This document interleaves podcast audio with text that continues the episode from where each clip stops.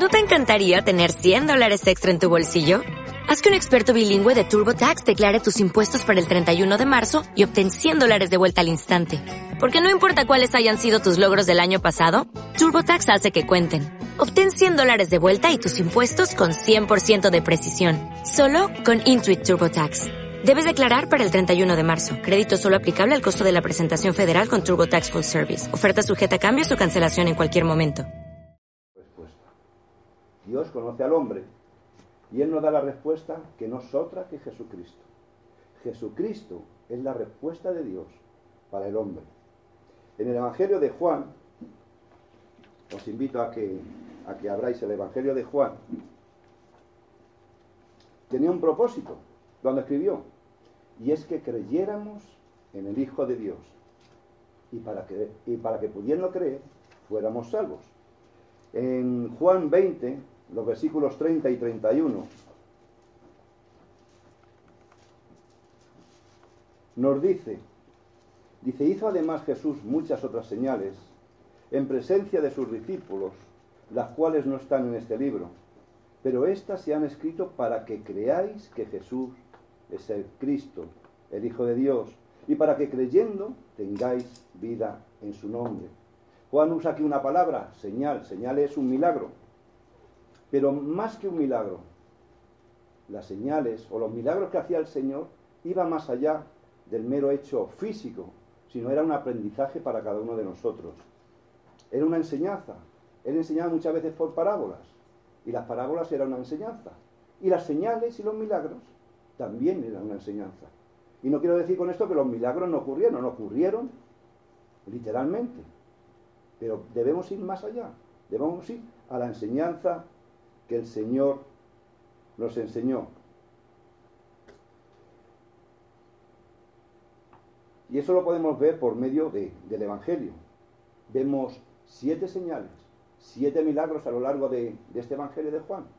Y al final, la conclusión es, Jesús es el Cristo, el Hijo de Dios. Y al creer tendrán vida. Esa es la conclusión. Hay una anécdota en Estados Unidos, hay una empresa o había una empresa allí en los años 1920, o sea, hace casi 100 años, 1950, que se llamaba Burman 6. Eran unas cremas de afeitar. Y esta propuso que aquel que trajera 900 botes de, de esa crema, de esa crema de afeitar, le regalarían un viaje a Marte. Entonces, no sé cómo serían los tamaños de, esa crema, alguno que tuviera mucha barba, pues consiguió alguien reunir esos 900 envases, un tal llamado Arlis, no lo voy a decir porque tengo todo en inglés, pero como no quiero que os sangre los oídos con mi, mi acento inglés, os lo voy a decir en español. Bueno, este se llamaba Arlis Fred y juntó esos 900 envases.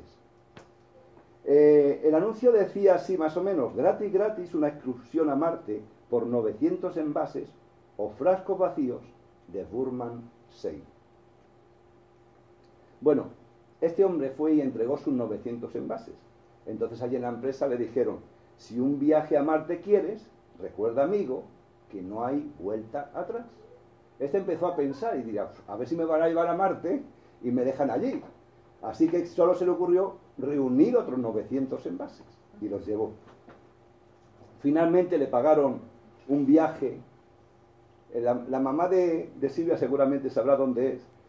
A Moer, cerca de Duisburg, allí en Alemania.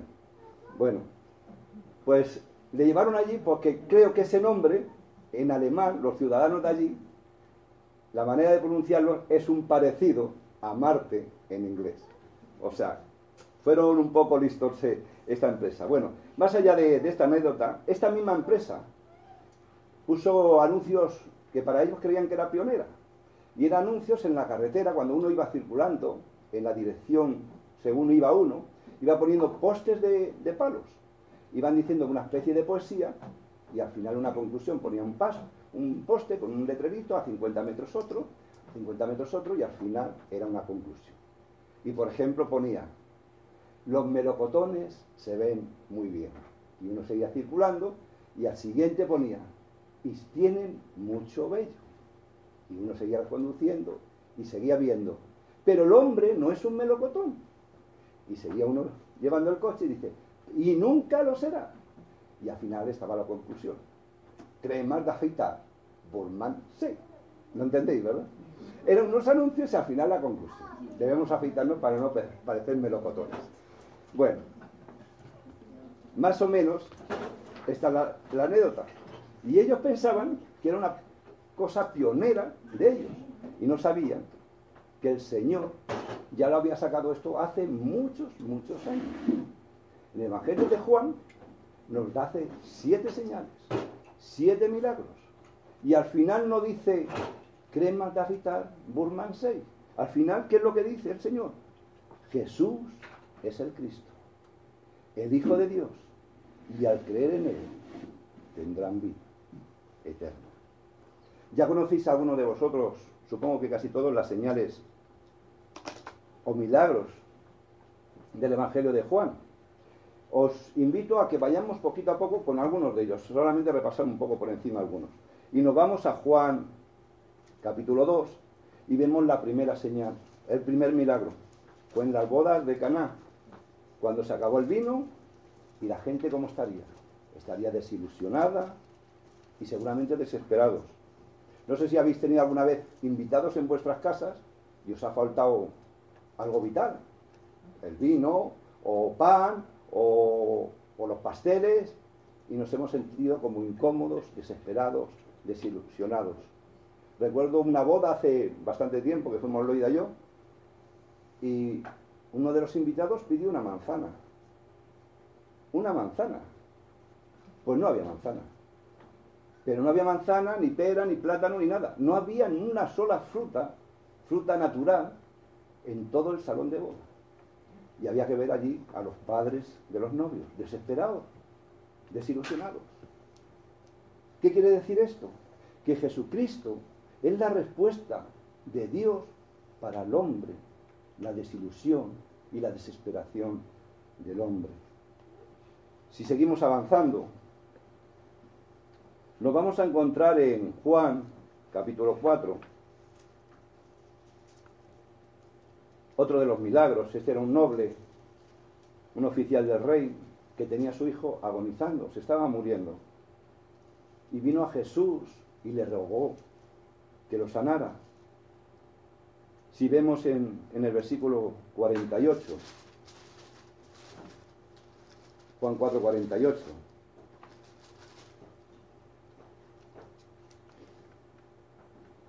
el Señor le dice, si no vierais señales y prodigios, no creerías. El problema de este hombre era la duda, la poca fe o la falta de fe.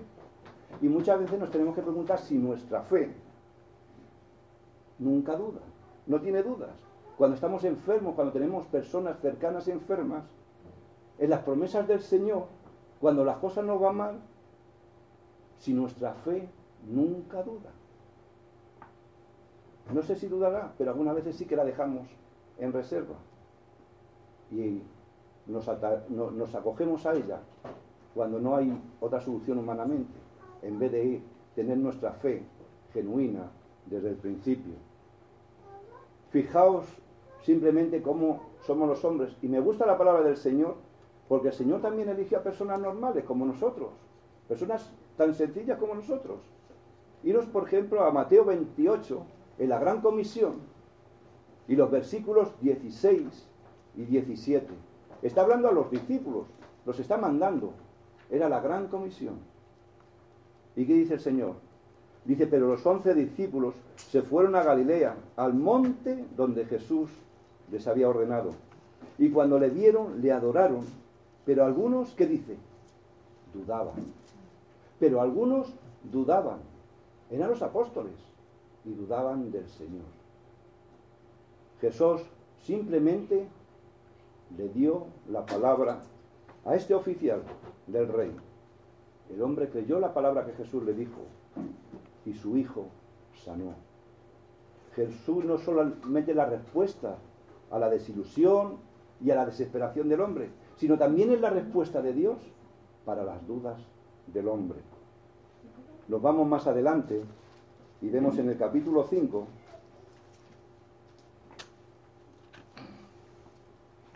vemos en el capítulo 5 otro de los milagros o señales del Señor. Un paralítico esperaba poder entrar en el estanque de Beterda, un hombre que llevaba 38 años enfermo, 38 años enfermo. Y dice que bajaba un ángel de vez en cuando, removía el agua del estanque y el primero que allí entraba sanaba milagrosamente. Muchas veces nos creemos supermanes y no conocemos muchas veces realmente lo que somos. Nos creemos irrompibles y duros y sencillamente somos débiles y somos frágiles. Una simple mota de polvo en el ojo o un pinchazo con una zarza y empezamos a votar. Empezamos a votar. No quiero decir nada cuando lleváramos una enfermedad como este hombre, 38 años enfermo. Jesús se acercó a este hombre paralítico y le preguntó, ¿quieres ser salvo? ¿Quieres ser salvo? Y el hombre reconoció su condición y su debilidad. ¿Qué dijo? No tengo quien me meta en el estanque. Pero claro, por supuesto que quería curarse. ¿Quién no se quiere curar de una enfermedad? ¿Quién no se quiere curar después de 38 años enfermo? Y el Señor lo sanó.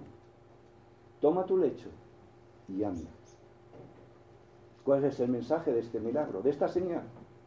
Que, que Jesucristo es la respuesta de Dios a la debilidad y la fragilidad del hombre. Debemos reconocer que todos somos como este paralítico. Todos somos pecadores, inválidos, hasta que llega el poder de Dios y nos toca. En Juan 6, del 11 al 15, tenemos otro milagro. Cuando Jesús alimentó a cinco mil hombres, más luego mujeres y niños. Simplemente con el almuerzo de un niño. Cinco panecillos y dos peces. Loida se lo decía, digo, la he visto comer peces, digo, hoy te voy a anunciar, hombre. Loida se ha comido más de dos peces, se ha comido siete o ocho. Cinco panecillos y dos peces, con el almuerzo de un niño. Hizo ese milagro. Seguramente allí la gente estaría deseosa y estaría hambrienta tendría su necesidad. Pues Jesucristo también es la respuesta de Dios a la necesidad del hombre. El mismo Señor lo dijo, yo soy el pan de vida. Pero lo que más me quiero centrar en esta tarde es en Juan capítulo 9. Es otro de los de las señales, otro de los milagros y hemos visto que Jesucristo es la respuesta de Dios para la desilusión y la desesperación del hombre. Jesús es la respuesta de Dios para la duda del hombre. Jesucristo es la respuesta de Dios para la fragilidad del hombre. Y Jesucristo es la respuesta de Dios para el deseo y la necesidad del hombre. Pero ahora vamos a tener otra respuesta de Dios, que Jesucristo es la respuesta de Dios para la ceguera del hombre. Y leemos en Juan capítulo 9 los versículos del 1 a 3 y dice así, al pasar Jesús vio a un hombre ciego de nacimiento y le preguntaron sus discípulos diciendo, Rabí, ¿quién pecó? ¿Este o sus padres para que haya nacido ciego? Respondió Jesús, no es que pecó este ni sus padres, sino para que las obras de Dios se manifiesten en él. La primera verdad que quiero que aprendamos es que la ceguera espiritual hace mendigos de todos nosotros. La ceguera espiritual hace mendigos de todos nosotros. El versículo 1 nos dice que había un hombre ciego y este hombre que estaba ciego físicamente es la ilustración a toda persona que está sin el Señor Jesucristo es la ilustración a toda persona que está sin el Señor Jesucristo.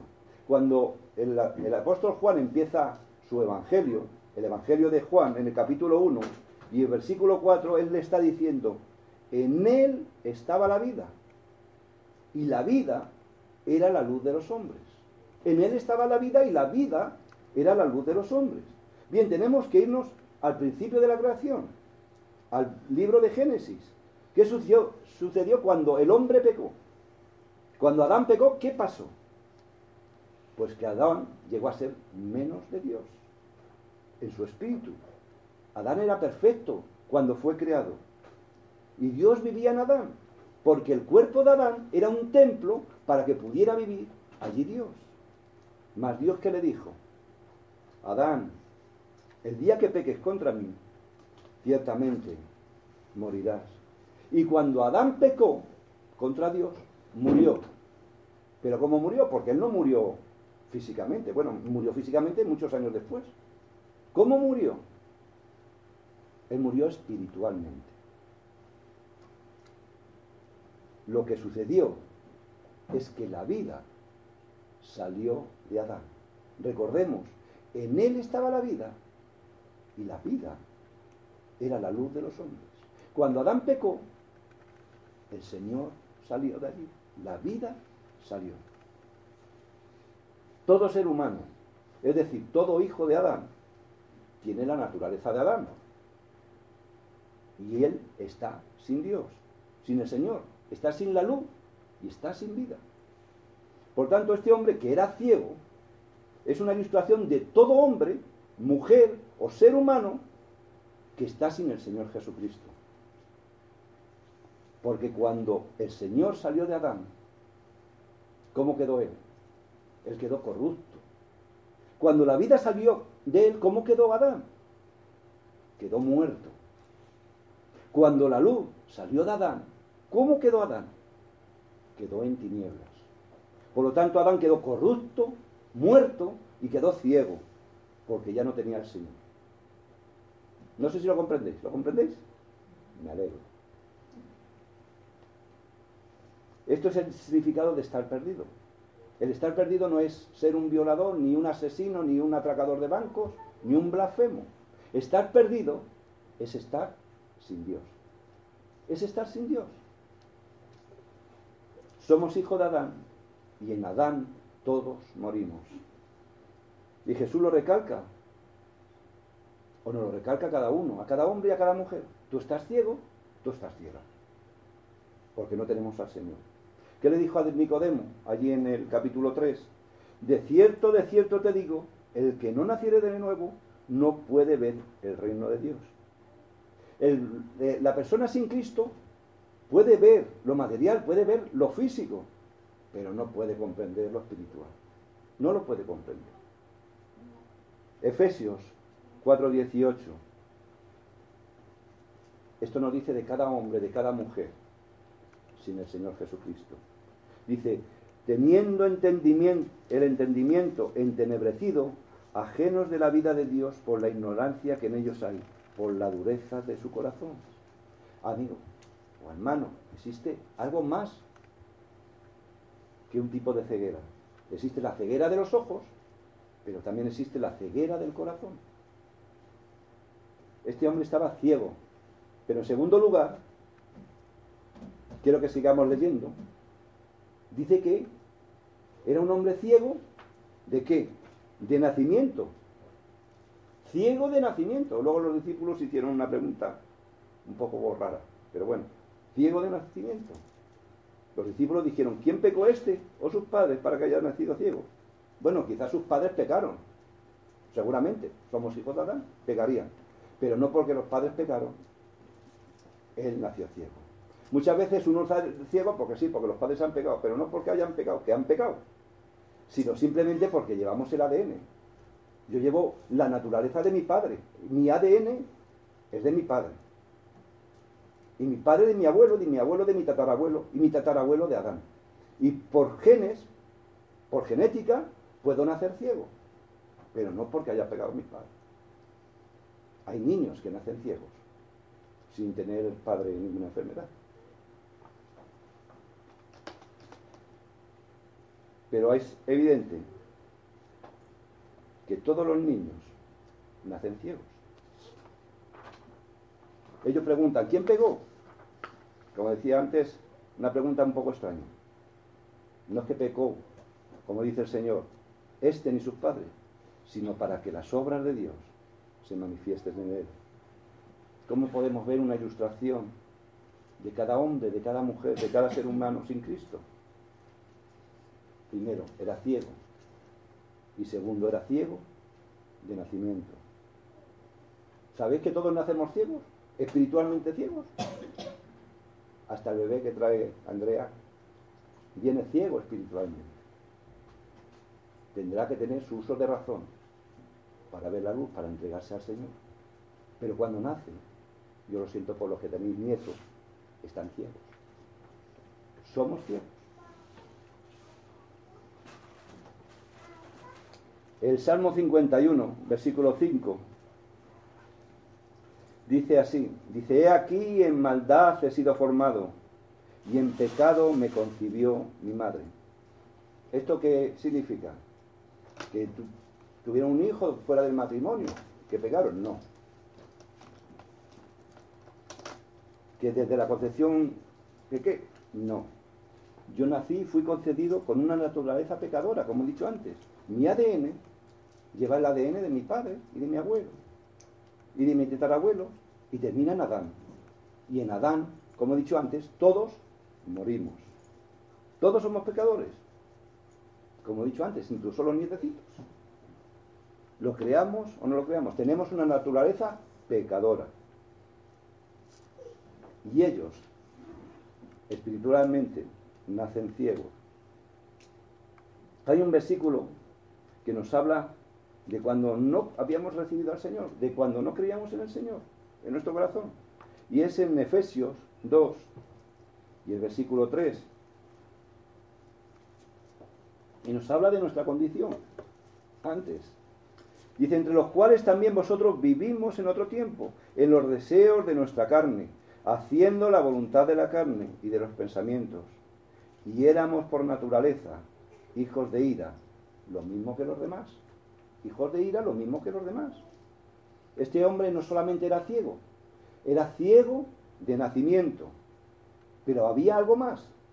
Vamos, volvemos al, al capítulo 9 de Juan y versículo 8.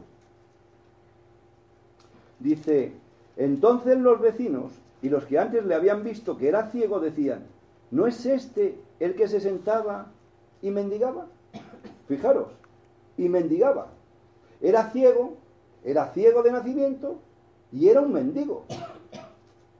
Nuevamente representa a toda persona, toda mujer, hombre, ser humano y joven que está sin el Señor. Claro, uno hace una pregunta un poco tonta. ¿Para qué creó Dios al hombre? ¿Para qué lo creó? Pues Dios lo creó para que fuera un rey. Dios lo creó para que fuera un rey. Cuando Dios creó a Adán y Eva, los creó para que fueran reyes, reyes de esta tierra, allí en el Edén, reyes espirituales.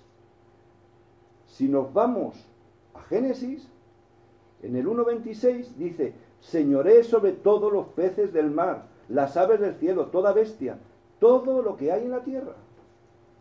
El hombre fue creado para ser rey y para reinar, para tener dominio en la tierra. La humanidad debería poseer dominio, más el hombre, que fue creado para ser rey, un rey espiritual, debemos aquí que es un mendigo y ciego de nacimiento. El que fue creado para ser rey es ciego, ciego de nacimiento y es un mendigo. Apocalipsis 3:17 nos dice la palabra del Señor, dice, porque tú dices, yo soy rico y me enriquezco, y me he enriquecido, y de ninguna cosa tengo necesidad, y no sabes que tú eres un desventurado, miserable, pobre, ciego y desnudo. Desventurado, miserable, pobre, ciego y desnudo. Qué ilustración más buena de la humanidad sin el Señor desventurado, miserable, pobre, ciego y desnudo. Permitidme poner una verdad en vuestro corazón y en el mío. La ceguera espiritual hace mendigos de todos nosotros. La ceguera espiritual hace mendigos de todos nosotros. La segunda verdad que deseo que miremos y que aprendamos o recordemos en esta tarde es que el ciego necesita más que la luz para poder ver. El ciego necesita más que la luz para poder ver. Vamos a leer ahora desde el Juan 9, 2 al 5. Dice, y le preguntaron sus discípulos diciendo, Rabí, ¿quién pecó, este o sus padres, para que haya nacido ciego? Respondió Jesús, no es que pecó este ni sus padres, sino para que las obras de Dios se manifiesten en él. Me es necesario hacer las obras del que me envió, entre tanto que el día dura. La noche viene, cuando nadie puede trabajar. Entre tanto que estoy en el mundo, luz soy del mundo. De paso, este es el significado del milagro. Jesús es la luz del mundo. Dicho, dice, dicho esto, escupió en tierra e hizo lodo con la saliva y untó con el dedo los ojos del ciego y le dijo, ve a lavarte al estanque de Siloé, que traducido es enviado. Fue entonces y se lavó y regresó viendo. Aquí estaba un hombre ciego y Jesús, la luz del mundo. Estaba en su presencia, pero el ciego no le podía ver. Jesús seguramente estaba a plena luz del día, pero el ciego no le podía ver. Necesitaba algo más que la luz para poderlo ver. Un hombre ciego no puede ver la luz, pero sería necio y tonto por su parte que el ciego negara que no hay luz simplemente por el sumo hecho de que él no puede ver la luz. Este pasaje nos enseña que él no necesitaba más que la luz, él necesitaba la vista. Escúchame, por favor. Quizás hay alguno aquí que no ha recibido todavía al Señor. Algunos queremos ser ganadores de almas. El Señor nos puso para eso. Seréis pescadores de hombres, nos dijo. Hay aquí una gran verdad. No puede haber vista sin la luz pero puede haber luz sin la vista. No sé si me entendéis. Me alegro. No sé si alguno de vosotros ha entrado alguna vez en una cueva. Hay algunas cuevas bonitas, con luces. Hay una en, Ávila, los águilas, las águilas, Ella es muy profunda y tiene sus luces. Si apagaran la luz, habría una oscuridad tremenda. No podríamos casi ni cortarla con un cuchillo. Y no importa que tengamos vista 2020, 2020 lo está mirando. No sabía yo lo que era 2020. Cuando te hacen un psicotécnico te ponen un cartelito allí para ver si tienes tu vista. Eso es 2020. Eh, quiere decir que tú puedes ver las letras, los números, sin necesidad de lentilla ni tener gafas. Pues tú estás en una cueva, a oscuras, y puedes tener vista 2020, que no vas a ver. Aunque nos pongamos lentillas. No podríamos ver, porque hace falta más que la luz, hace falta tener vista. Espero que estéis de acuerdo.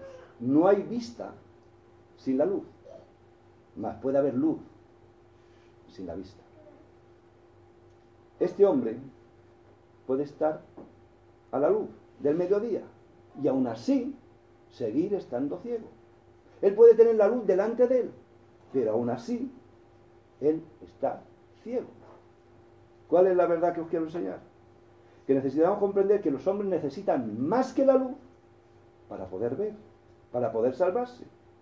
Podemos salvarnos, no podemos salvarnos sin la luz, pero también necesitamos la vista. Hay un, un versículo que lo, que lo explica mejor que yo. Versículo 2, segunda, no versículo 2, segunda de Corintios 4, los versículos 3 y 4.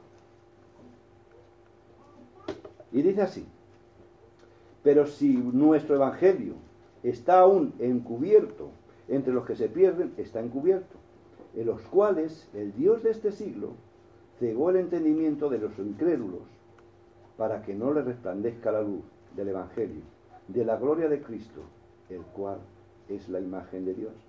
Satanás no puede apagar la luz, no la puede apagar. Entonces, ¿qué es lo que hace? Él ciega el corazón él ciega la mente.